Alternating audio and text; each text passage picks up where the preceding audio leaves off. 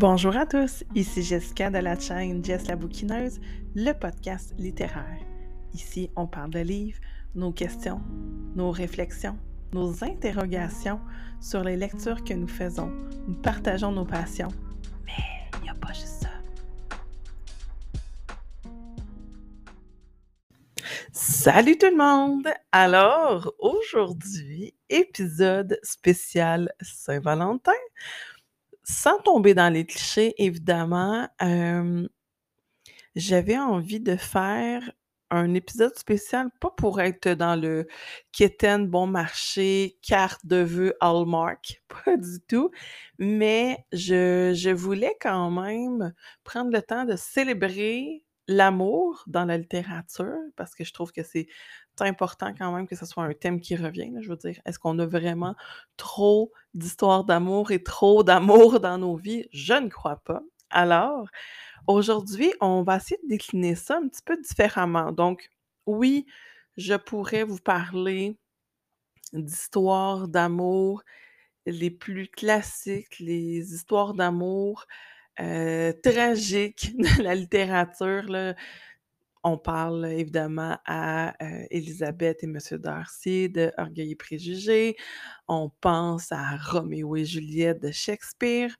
On pourrait aller dans ces eaux-là, mais moi, j'ai essayé de faire quelque chose d'un petit peu plus contemporain quand même. Donc, je vais vous parler de, selon moi, des très beaux couples de, de la littérature relativement contemporaine, et ce ne sont pas les seules belles relations que j'ai pu lire dans, mes dernières lectures, dans les dernières années, mais je trouvais qu'elles ont toutes quelque chose de particulier. Alors, je, je vais vous les présenter. Évidemment, certaines relations amoureuses pourraient révéler une partie de l'intrigue des premiers tomes des séries. Donc, si vous ne voulez pas vous faire spoiler quoi que ce soit, pour bien faire les choses, à chaque fois que je vais vous présenter un nouveau couple ou un duo improbable d'une littérature, je vais commencer par vous parler de, de la série ou du livre dans lequel ils sont tirés. Alors, si vous êtes en train de lire un livre qui va être nommé Peut-être faire pause et avancer de quelques minutes. D'ailleurs, je vais essayer de mettre exceptionnellement aujourd'hui un time-lapse, euh, donc des, temps là, où on retrouve chacune des suggestions dans euh, la barre de description. Donc, théoriquement, si vous suivez euh, les minutes inscrites dans la barre de, description du podcast, vous devriez arriver au moment et ne pas être spoilé sur un, un couple que vous ne vous doutiez pas qu'ils allaient finir ensemble parce qu'il y a un petit peu aussi ce côté intrigue-là qu'on aime bien.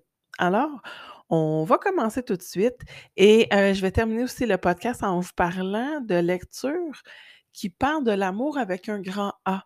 Donc, ça peut être l'amour par enfant, l'amour de soi, se reconstruire après une relation amoureuse. Donc, j'ai bien envie de, vous présenter aussi des, des romans qui peuvent traiter de l'amour, mais pas nécessairement dans la relation amoureuse avec un partenaire comme euh, on peut, euh, on se l'imagine couramment. Donc, je trouve ça important aussi de prendre le temps de vous dire que célébrer l'amour, ça ne veut pas dire célébrer l'amour d'union amoureuse. Donc, l'affection, le sentiment de l'amour peut se décliner de plein, plein de façons. Et je trouve ça important. Je sais que ça a été très, très sensibilisé dans les dernières années, mais je, reprends le temps de vous le nommer que l'amour, c'est aussi l'amour en amitié, donc l'affection, les relations amicales. C'est aussi nos relations familiales, donc avec nos enfants, nos, parents, nos grands-parents, nos oncles, nos tantes, nos cousins, donc toutes les personnes qui sont significatives pour nous dans nos familles. C'est aussi l'amour propre, hein, l'amour qu'on se donne à soi. Je sais que c'est pas nécessairement évident tout le temps. Je sais que dans les derniers mois, il y a eu beaucoup de gens qui l'ont eu, disons, très difficile il y a des gens pour qui ça va être un, défi de constant tout au long de leur vie. Puis je trouve ça important aussi de, de dire à nouveau que l'amour-propre, ça devrait faire partie de nos priorités. Ce qu'on a fait généralement très peu souvent parce que pour plein de raisons, notre éducation, la société, les les normes sociales dans lesquelles on vit. Donc faut faut donner de soi, faut donner de soi au travail, faut donner de soi, envers nos enfants, nos amis, être une bonne conjointe, une bonne amie, une bonne fille, une bonne mère, bon. Donc on a plusieurs rôles sociaux qui nous demandent de donner de soi, donner notre temps, notre énergie, notre écoute, notre affection. Mais on dirait qu'il y a encore une espèce de pas un tabou, mais presque, sur le fait que s'aimer soi-même, être un petit peu égocentrique une fois de temps en temps pour, heu, pour se préserver puis pour prendre le temps de de recharger nos batteries, puis de remettre un peu d'argent dans notre guichet émotionnel. Ça, c'est une, une une image que j'aime bien utiliser, puis je vais sou souvent l'utiliser. Donc je dis souvent que quand on est intervenant ou quand on est en relation sociale avec des gens, chaque fois qu'on donne à quelqu'un, c'est comme un guichet automatique, là. Donc on retire de l'argent pour pouvoir payer, hein, notre relation. Donc on donne de l'argent, mais à un moment donné, on peut pas retirer de l'argent à l'infini dans notre compte. Il faut, à un moment donné, déposer de l'argent. Donc notre paye émotionnelle, c'est quoi? Puis notre guichet, quand il est bien garni, bien rempli, ben, c'est là qu'on qu'on a les moyens de dépenser dans des relations émotionnelles, donc des relations sociales. Et moi, je fais partie de la gang qui roule avec 10 piastres dans leur compte, ce qui veut dire que je donne beaucoup, beaucoup, beaucoup et si je prends pas le temps de réfléchir, de me faire une planification de temps pour moi, de temps pour prendre soin de moi, je roule toujours avec presque pas d'argent dans mon. Puis c'est pas nécessairement, c'est pas la pratique la plus équilibrée, disons-le. Alors c'est important, puis ça, c'est depuis quelques années que je fais l'exercice. Je prends le temps de de de remettre de l'argent dans mon compte parce que oui, les autres gens peuvent nous donner, hein, de de l'argent, donc de des ressources pour mettre dans notre guichet émotionnel, hein, quand nos conjoints prennent soin de nous, quand on reçoit, des bons commentaires au travail, quand que ça peut être aussi banal qu'un ou une collègue qui prend le temps de nous féliciter sur: «Tu as l'air bien aujourd'hui, ton sourire me fait du bien, merci de ton aide». Tout ça ça s'en va dans notre guichet émotionnel. Donc c'est pas nécessairement juste: «Je prends le temps d'aller au spa, me détendre et faire, tirer la plug puis être vraiment dans l'instant présent». Oui, nous, on doit là, être un une personne qui déposons dans notre propre guichet émotionnel, mais les autres aussi l'alimentent. Donc c'est ça que je veux dire, c'est que j'ai souvent attendu que ça soit les autres qui viennent déposer des ressources dans mon guichet émotionnel. Puis ça m'a pris des années à comprendre que mon guichet pouvait se remplir bien plus vite c'est moi qui en mettais dedans. Alors, heu, c'est pour ça que je trouve important aujourd'hui de de lire aussi des histoires qui nous montrent combien c'est important de prendre soin de nous. Alors je vais terminer le le podcast avec ces suggestions-là. Alors, on commence tout de suite parce que j'ai quand même, heu, quelques propositions à vous faire. Il y en a sûrement certaines que vous avez peut-être déjà lues parce que bon, il y a il y a des gros titres qui ont été très, très populaires. D'autres peut-être que vous doutez vous vous doutez pas.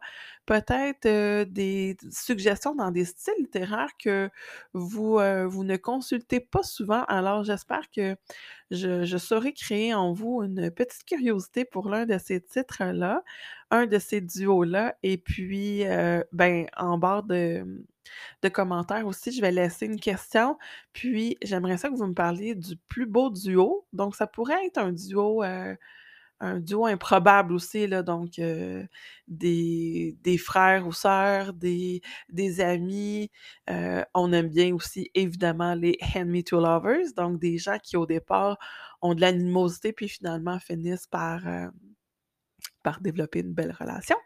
Alors, Ouais, écrivez-moi ça en dans la barre dans la boîte de questions. C'est quoi le plus beau duo qui vous a fait, heu, qui vous a fait chavirer, là? Donc j'ai envie de d'un gros coup de cœur, là. Alors, hem, écrivez-moi ça en bas. Alors, on commence dès maintenant.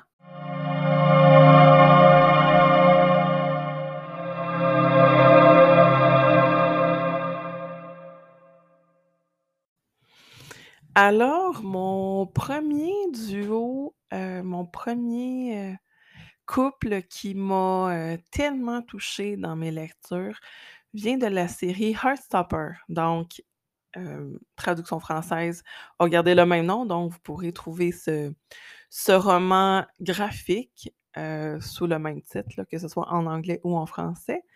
Donc la, le premier couple, c'est évidemment Nick et Charlie qui sont les personnages principaux de la série. J'ai tellement trouvé que c'était bien fait.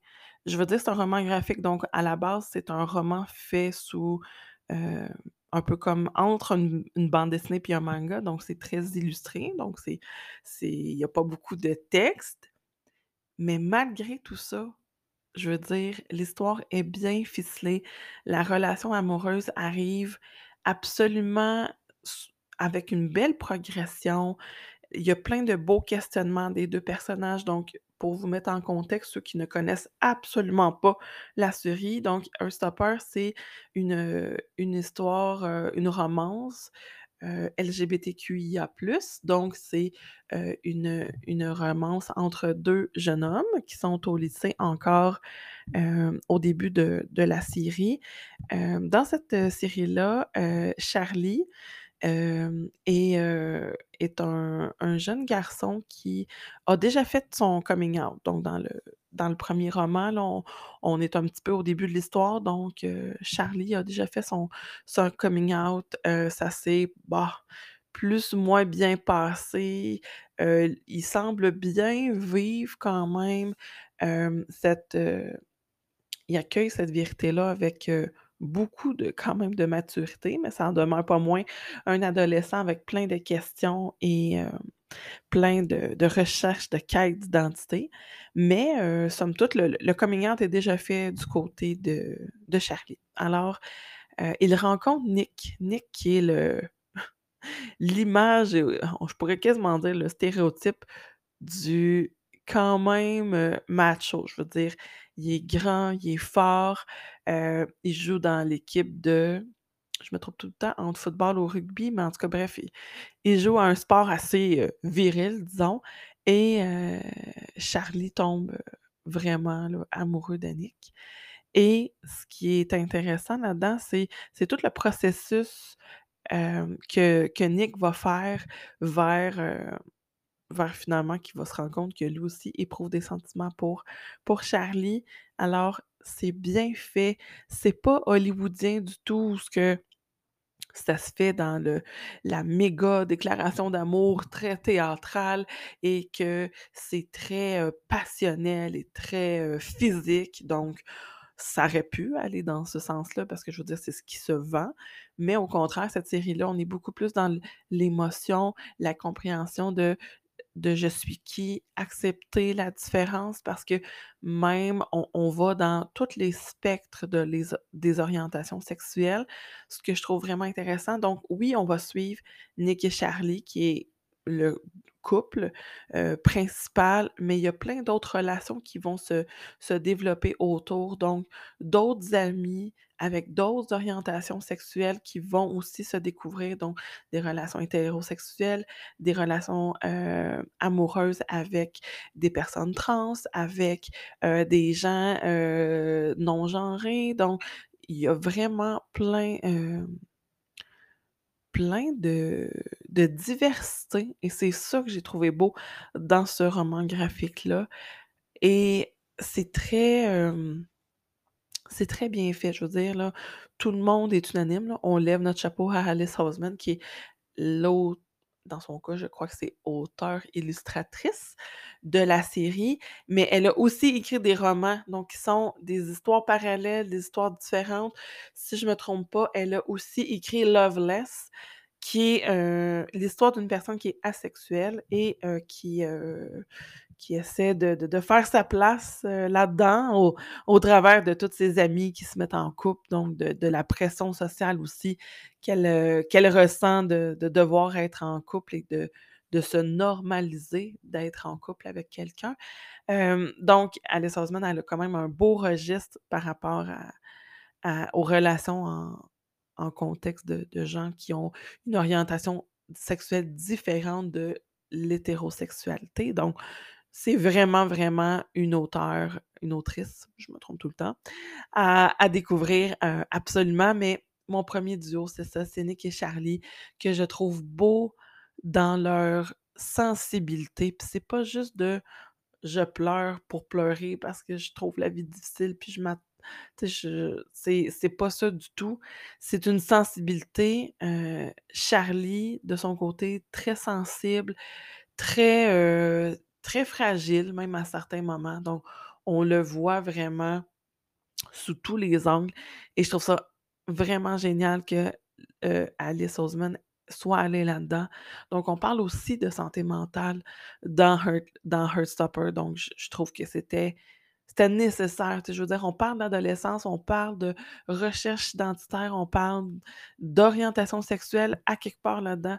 Il fallait que la santé mentale soit soit traité, soit discuté parce que c'est comme un passage obligé de l'adolescence, je veux dire, avec tous les changements que les jeunes vivent, c'était comme obligé que qu'on est là-dedans, donc j'ai vraiment, vraiment aimé comment c'est amené. Donc oui, Charlie avec toute sa sensibilité, j'ai trouvé ça génial aussi qu'il soit autant ouvert, qu'on voit qu'il, qu'il est capable de s'ouvrir, ça se fait pas nécessairement facilement, mais c'était bien fait. Puis de son côté, Nick Nick est comme, heu, cette espèce de réconfort-là que Charlie a besoin.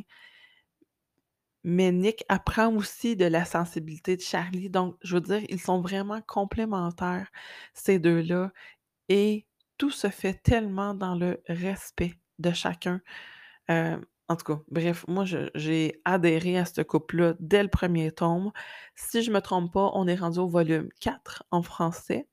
Je viens également de lire une nouvelle qui s'appelle Nick et Charlie, qui se passe comme à la fin des années de de lycée, donc nous, l'équivalent des années du secondaire ou de de collégial, donc à peu près l'é l'équivalent et ça se passe comme à la fin de leur scolarité et c'est vraiment bon et c'est bon parce que je lisais ça, puis je me suis dit: «Ben, ça me fait penser à des des histoires que des amis ont vécues ou que moi-même j'ai vécues», donc c'est super proche de notre réalité.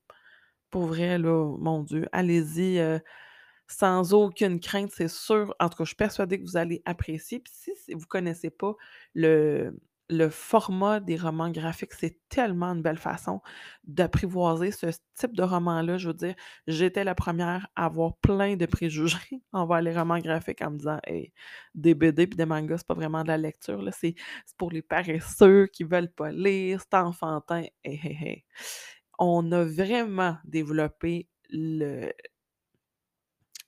l'industrie du du roman graphique, de la BD, du manga. On maintenant il y a pas juste Astérix, Obélix et les histoires les aventures de Tintin là, tu sais, je veux dire, on est rendu vraiment à un niveau supérieur. Puis c'est ce que je trouve beau, c'est que ça permet aussi d'être une plateforme pour passer des messages comme je crois ce que Alice Oseman veut faire.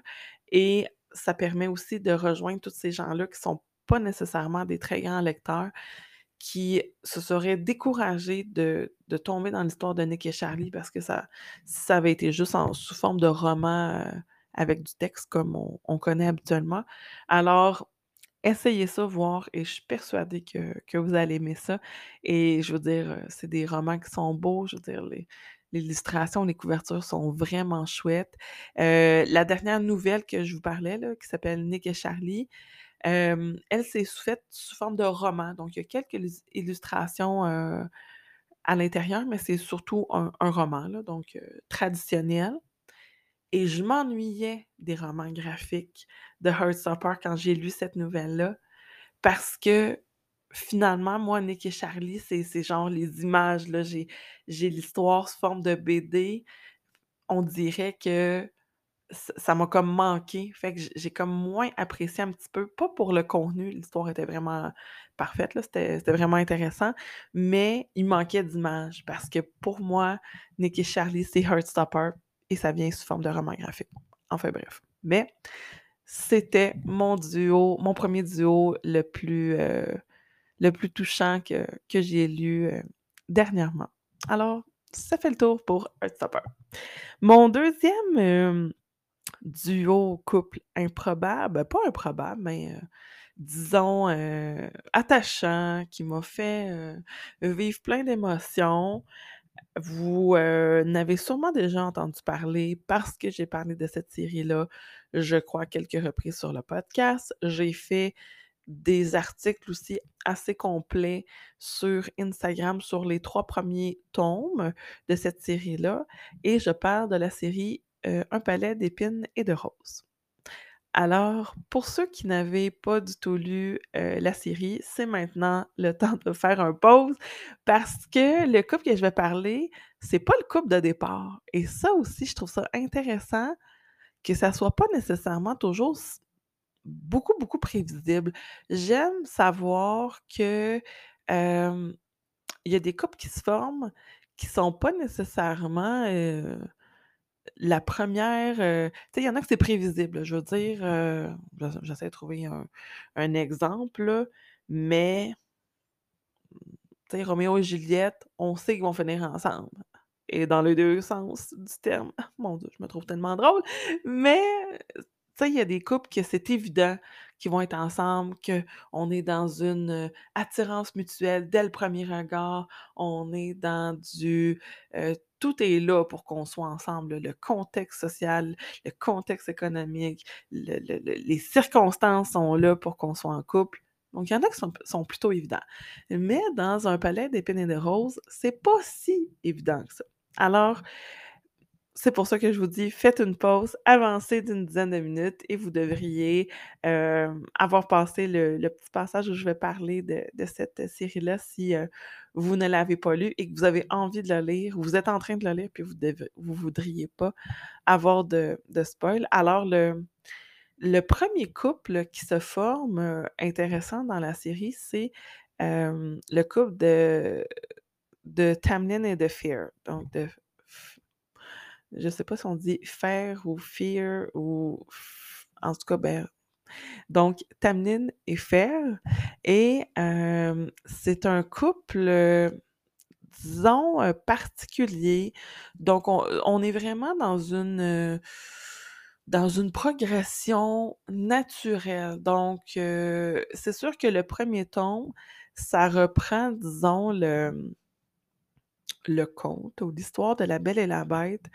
Donc Tam Tamlin qui serait la bête et Fair qui serait la belle et heu, dans cette histoire-là, le le le royaume, heu, de de Tamlin sont sous l'emprise d'un charme, donc ils se ils se transforment en bête. Donc toute la la cour, heu, le le le royaume, le domaine de Tamlin, sont aux prises, avec, cette malédiction-là, là, les personnes, heu, donc les fées, les faées de cette cour-là et hem, heu, Fair doit aller habiter là, heu, pour, heu, des événements qui se passent au début du roman. Donc dès que vous allez commencer, vous allez déjà être au courant de pourquoi Fair doit aller habiter à la cour du printemps, donc chez Tamlin et ce couple-là se forme de fil en aiguille parce que, bon, les circonstances, l'attirance physique, tout est là. Tu sais, je veux dire, c'est une belle progression normale, mais ce n'est pas ce couple-là que j'ai envie de vous parler.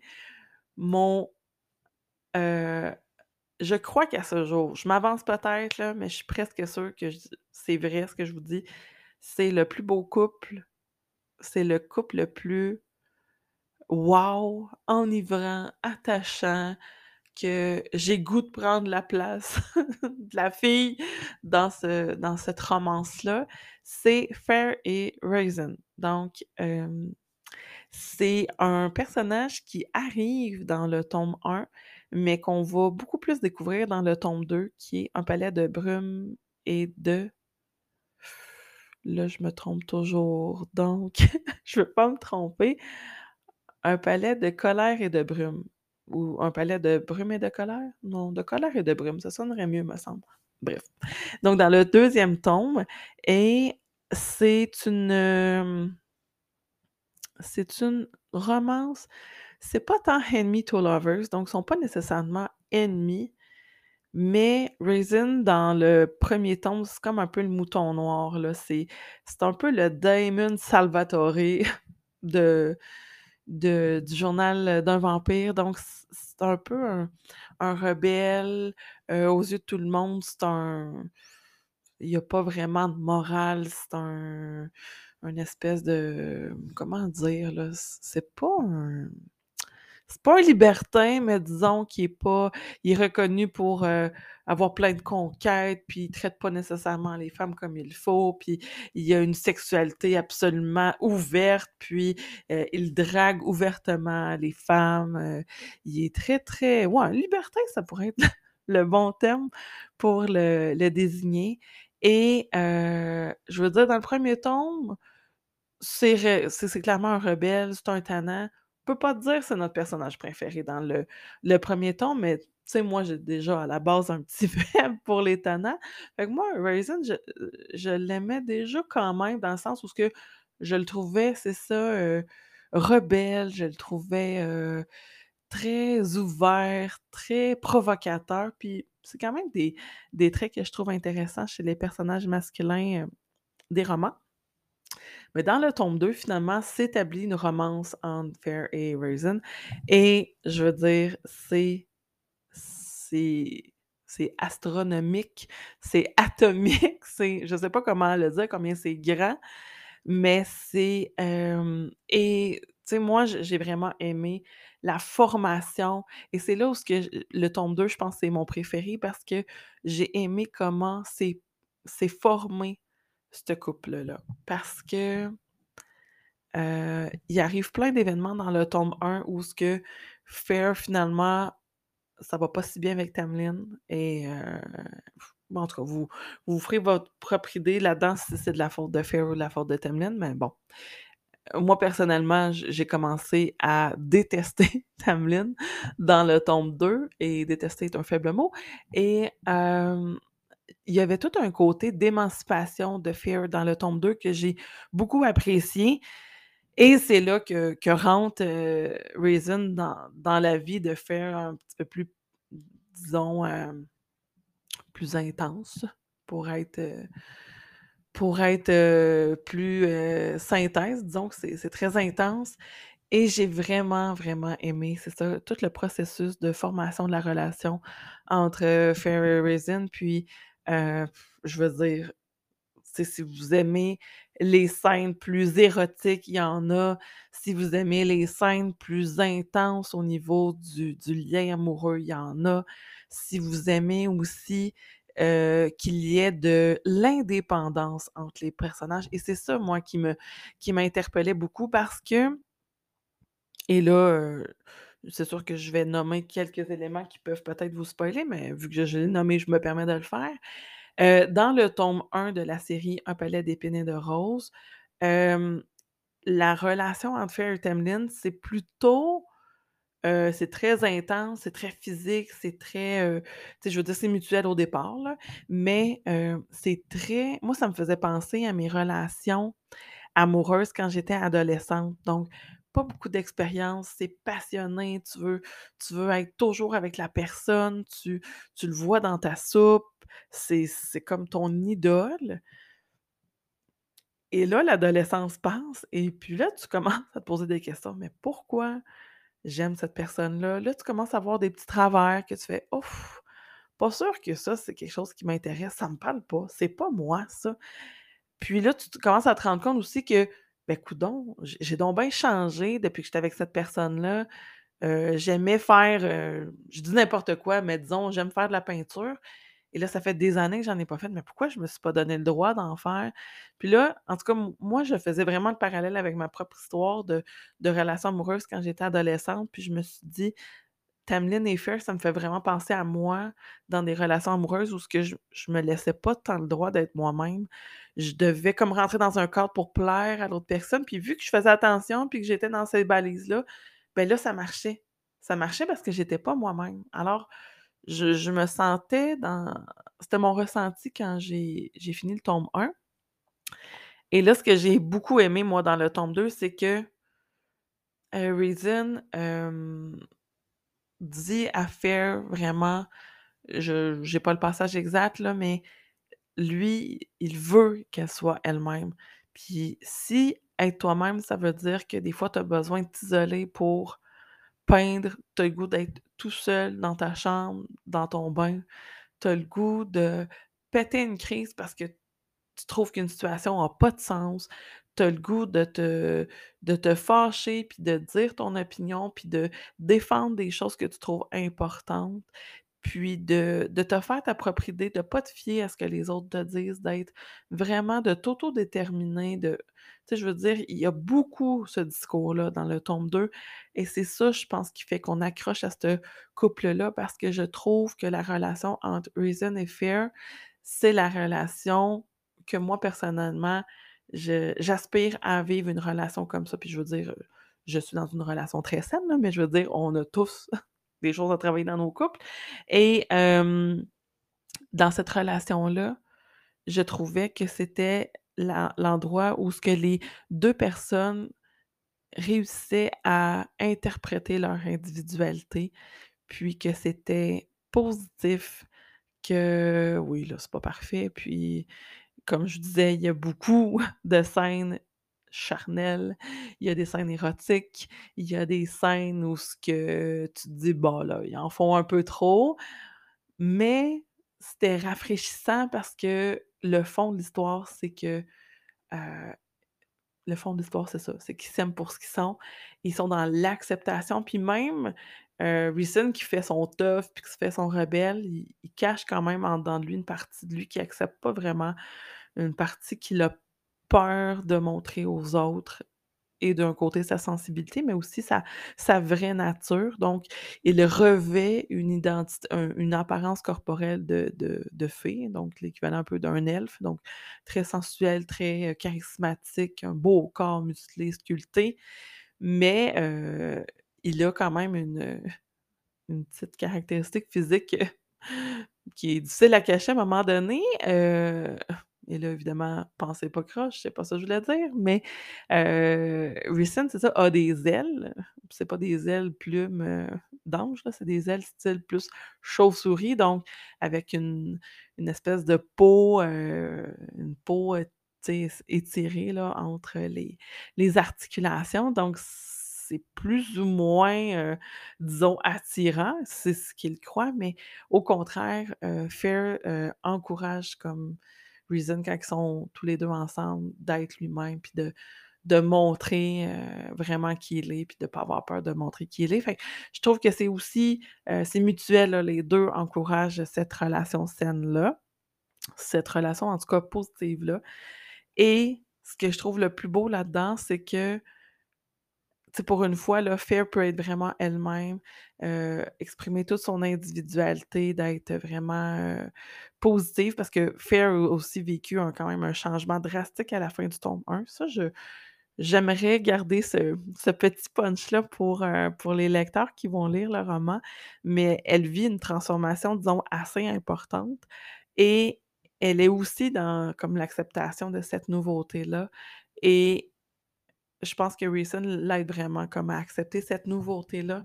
Fait que moi, je voyais comme vraiment l'allégorie du passage de adolescente à l'âge adulte, où ce il y a un changement qui se fait en nous, on devient, heu, on devient différent. Puis, heu, c'est ça, je trouvais que ce nouveau, nouveau couple-là, permettait cette belle, démonstration-là d'individualité puis de de s'accepter comme on est. Donc, je trouvais ça c'est sûrement l'aspect qui a fait en sorte que je suis tombée en amour avec ce couple-là et que et que dire de Reason? Je veux dire, heu, c'est vraiment un un personnage vraiment charismatique. Heu, c'était une série qui a été lu, mais lu à des centaines de millions d'exemplaires. C'est traduit en français, là, on est même rendu à l'édition, VF éditeur parce qu'il y a tellement de bonnes ventes qu'on se permet même de faire une nouvelle édition en, heu, couverture rigide, donc en hardback de collection. Heu, je ne je n'ai pas calculé le nombre d'éditions qui a été faite en anglais, donc en version originale, mais c'est vraiment un coup de cœur pour ceux qui aiment la fantaisie. C'est sûr qu'il y a tout l'aspect de magie, pouvoir magique, heu, univers, fantastique. C'est, heu, c il faut aimer le style quand même là, mais je veux dire, c'est une série qui se lit extrêmement bien. Alors, mon deuxième coup de cœur pour un couple en littérature va à Fair et Resent.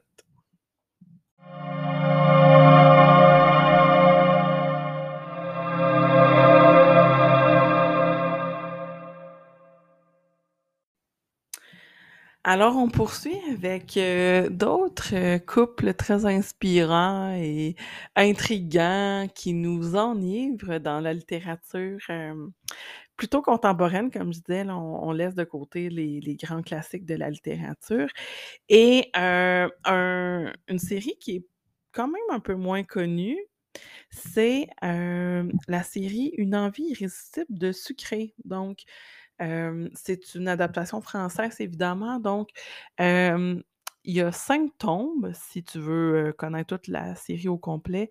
Donc c'est, Une envie irrésistible de sucrer, Une envie irrésistible d'aimer, Une envie irrésistible de dire oui, puis il y a Ready to Rock et un 5e tome que je me souviens absolument jamais, mais il y a y a 5 tomes là que que je vous invite à découvrir. C'est une série de Meg Cabot qui est, heu, l'auteur entre autres, j'essaie de vous donner une série que vous connaissez peut-être, heu, Journal d'une princesse, donc qui a été adapté au cinéma, heu, en une série de de 2 films, heu, interprétés par Anne Hathaway, donc peut-être que vous connaissez plus la série de de films que la série de romans, mais Journal d'une princesse, c'est quand même quelque chose qui est assez connu dans le 9-12 ans et puis, heu, donc c'est la même auteure. Donc on n'est pas dans une série pour enfants.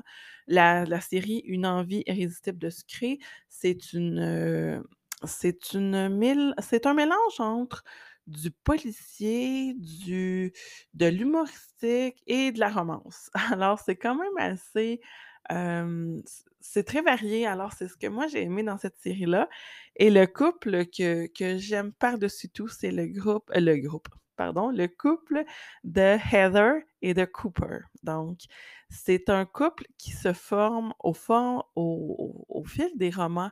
Donc, si je me trompe pas, ils ne sont pas en couple dans le premier roman. Si je me trompe pas, ça arrive dans le deuxième ou le troisième, mais il me semble dans le deuxième.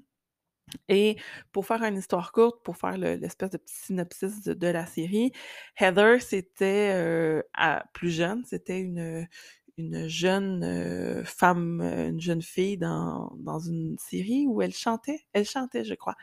Elle, heu, elle avait beaucoup de succès et elle faisait un duo ou en tout cas, elle avait un petit ami quand elle était plus jeune, qui était aussi dans l'industrie, heu dans l'industrie des des arts et heu, c'était vraiment le couple chouchou, ça allait bien.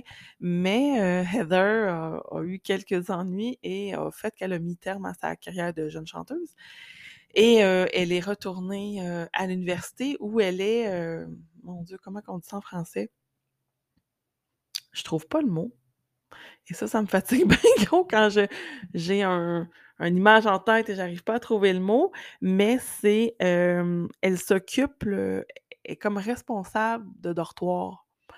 Je je sais pas trop en français c'est quoi le vrai terme, il y a sûrement un nom pour ce rôle-là.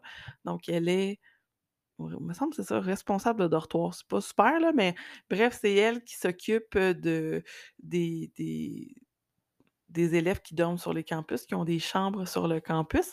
Donc, elle est responsable de de ces élèves-là, donc elle attribue les chambres. Elle s'occupe quand il y a des problèmes, elle s'occupe quand il y a des il y a des besoins quelconques. Elle fait aussi de la surveillance, en entre autres et hem, elle, heu, elle est un peu, ben, ouais, elle est en recherche identitaire. J'essaie de ben, je veux pas trop vous en dire, c'est une série qui se lit assez vite Puis les les événements arrivent assez rapidement, fait que je veux pas trop vous en dire, mais bref, là, après la sa carrière qui allait quand même bien quand elle était jeune chanteuse, là, elle se retrouve comme dans un job bof, pas trop, heu, pas trop bien rémunéré, pas beaucoup de prestige et ce qui est beau là-dedans, c'est, j'ai bien aimé, heu, que Heather a fait un travail constant, mais elle est beaucoup dans l'acceptation de soi avant d'être en relation amoureuse. C'est ça que je trouve, eh, elle a vécu évidemment une séparation quand elle était adolescente qui a été vraiment déchirante, très blessante. Mais là, jeune adulte, elle a elle est en train de faire un travail fantastique sur soi-même.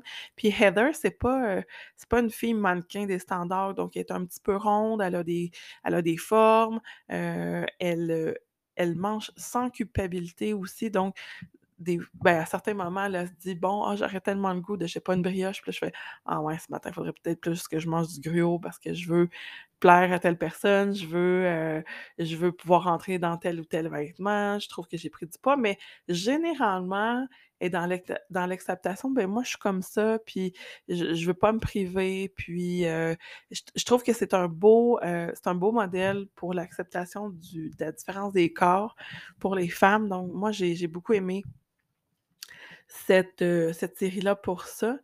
Et ce que je, je trouve vraiment le fun dans la formation du couple Heather Cooper, c'est que, heu, Heather a un appartement qui est, heu, elle vit comme en colocation avec le frère de son amoureux quand elle était jeune. Donc Cooper, c'est le frère de son amour de jeunesse et je veux dire son ex, son son amour de jeunesse et Cooper, c'est des antipodes. Donc Cooper qui a l'équivalent d'une job de détective privé, si on veut, et heu, très, hem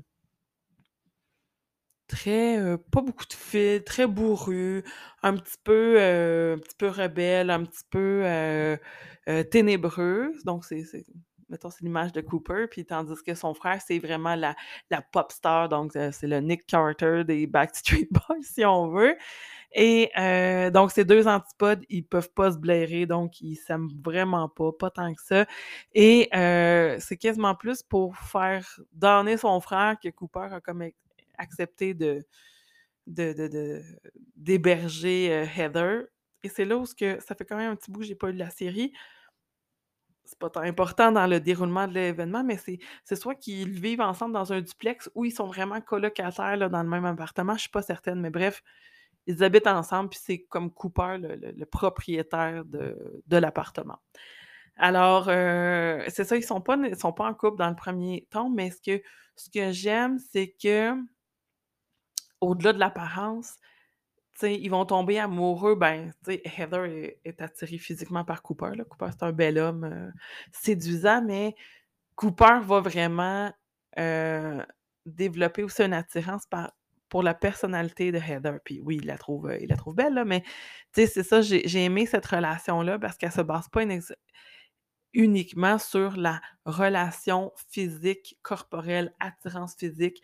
Parce que oui, ça nous fait rêver quand un bel acteur, une belle actrice, heu, à l'écran nous renvoie l'image qu'un beau couple, heu, ça paraît beau visuellement, mais la vraie vie, c'est qu'on n'est souvent pas physiquement parfait, on n'est pas dans les standards, heu, disons d'Hollywood. Puis là, j'ai dit: «On n'est pas parfait», mais oui, on est tous parfaits tels que nous sommes, mais on n'est pas dans les standards que des fois les médias nous renvoient et ce que j'ai aimé, c'est que cette série de romans-là, c'est vraiment hors standard Hollywood. Puis même à la limite, des fois, on dépeint presque une espèce de petite, hem, pas qu'on rit des standards d'Hollywood, mais un peu. Il y a pas une ouais, il y a des blagues qui se font en voulant dire: «Ah, les mannequins anorexiques, puis les les gens, heu, trop maigres, puis les ah, pour être actrice, il faut juste manger de la salade». Puis là, Heather qui fait: «Ben ouais, ben moi, je m'en fous, je vais prendre 2 brioches ce matin». Alors, c'est ça, c'est très, c'est très, heu, outside the box, donc c'est pas dans, heu, l'orientation que sont juste des personnes, heu, avec des ventres plats et des abdos et des cheveux parfaits et des voix cristallines qui peuvent être en couple et être avec en couple avec les personnes, heu, de leurs rêves. Donc je trouvais ça très rafraîchissant, puis j'ai aimé, heu, suivre l'épopée de ce couple-là qui est très, très sain, qui est, positif. Cooper, là, c'est c'est vraiment l'homme parfait, on l'aime beaucoup. Il a ses défauts, mais il est parfait pour Heather et il est parfait parce qu'il est vraiment pas, heu, il se fie pas aux normes, heu, étiquetées par les médias. Il il développe vraiment une attirance pour Heather pour ce qu'elle est, puis je trouve que ça faisait du bien de voir ça dans, heu, des romans. Alors, ça, ça a été un coup de cœur, vraiment, j'ai adoré la série. Je ne sais plus si Une envie irrésistible de sucrer est encore, disponible chez les fournisseurs. Heu, ça peut sûrement facilement se trouver en e-book, soit dans vos librairies ou, heu, en location pour dans les bibliothèques municipales. Moi, j'ai trouvé, heu, ma copie de cette série-là en usagé, puis j'ai acheté, je pense, le dernier tome en en librairie, là, neuf. Mais c'est une super série.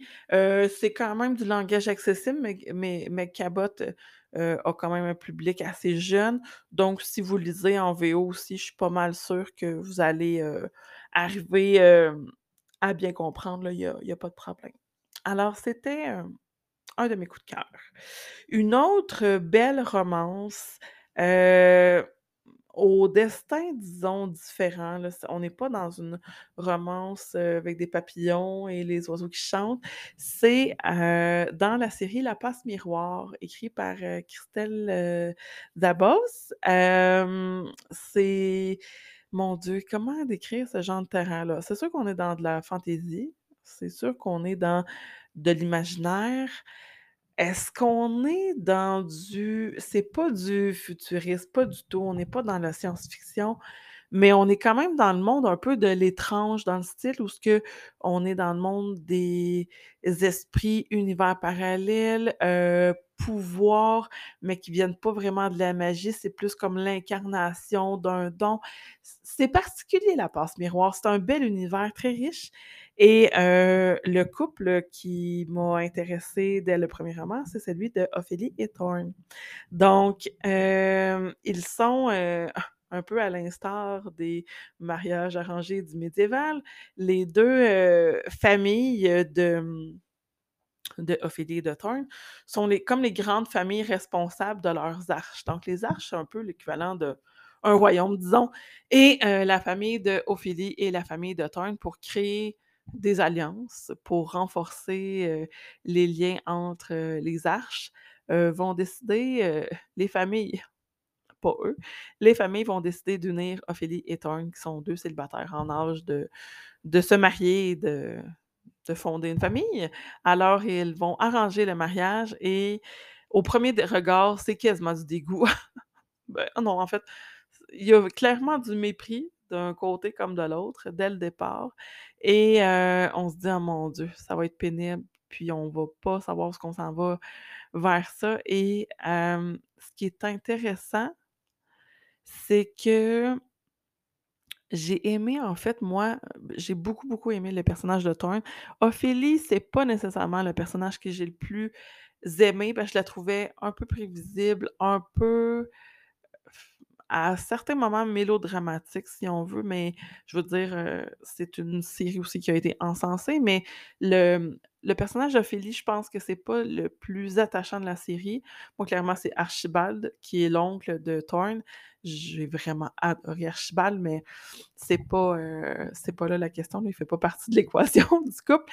Mais Thorne, je crois qu'il a derrière ses manières très froides, gl tu sais, il a l'air d'avoir un cœur de pierre, mais à certains moments, il nous laisse entrevoir des petites parties de sensibilité, puis de de qu'il est est touché par certaines choses.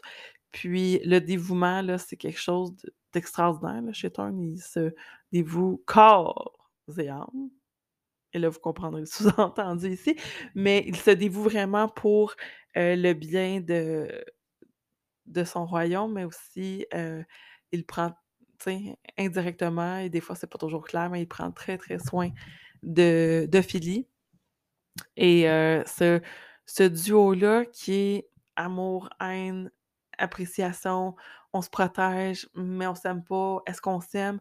On est beaucoup dans le questionnement et même nous, comme lecteurs, à un moment donné, on se demande: «On on aime-tu ce duo-là?»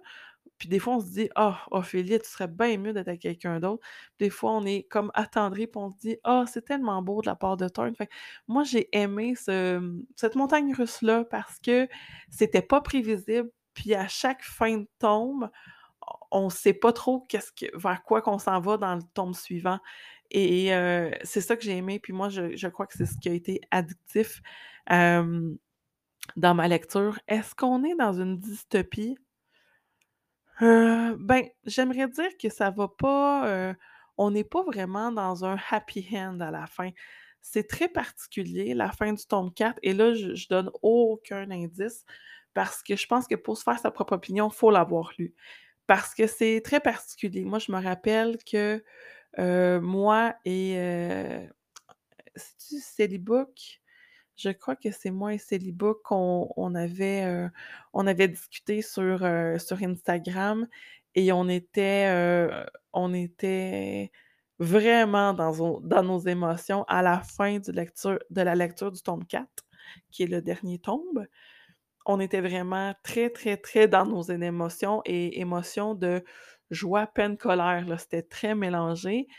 Alors, ouais, c'est ça, c'est c'est très, heu c'est très, heu, mélangé comme, heu, ressenti à la lecture de ce cette série-là par rapport à la relation amoureuse entre Ophélie et Thorne, mais c'est sûr que ça laisse personne indifférent et c'est ce que j'ai aimé, c'est que des fois, on est en relation, puis là, moi, je faisais vraiment comme le lien avec pas nécessairement une relation amoureuse, mais des fois une relation familiale ou une fa une relation amicale.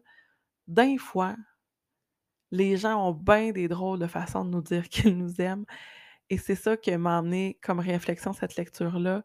C'est que tout au long des romans, Thorne a des façons, des fois complètement, heu, un petit peu trash de montrer son affection à Ophélie et à sa façon de dire qu'il est important pour elle et ça m'a fait penser à que moi aussi dans ma vie personnelle, des gens, heu, des gens ont des façons bien étranges de de me montrer, heu, leur affection et c'est là que je j'en viens dans mon histoire, c'est que ça m'a fait prendre conscience aussi de la difficulté de dire «je t'aime», de la difficulté de démontrer notre affection aux gens.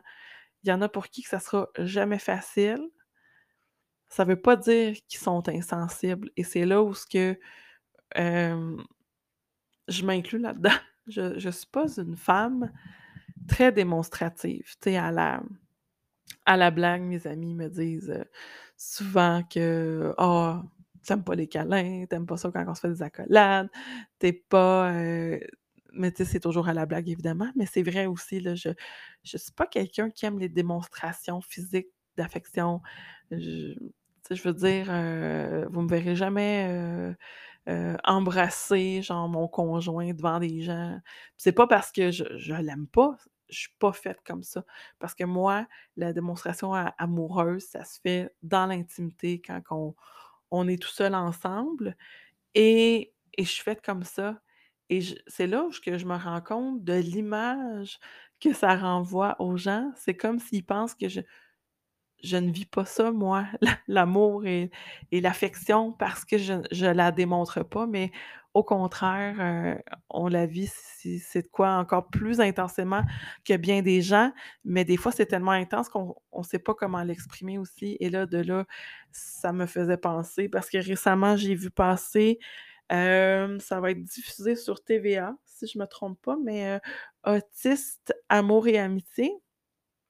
Alors ça me fait penser aussi à tous ces gens-là qui ont pas nécessairement les outils pour démontrer l'amour et l'affection, heu et je transmets énormément de bienveillance envers ces gens-là en me disant: «C'est pas facile pour créer des relations, heu, avec les gens quand on est quand on est inapte ou quand on ne sait pas comment les exprimer». Alors cette, cette série-là m'a fait penser à ça, puis je me suis rendu compte que des fois, ça vaut la peine aussi de s'attarder à ce que les gens font pour nous.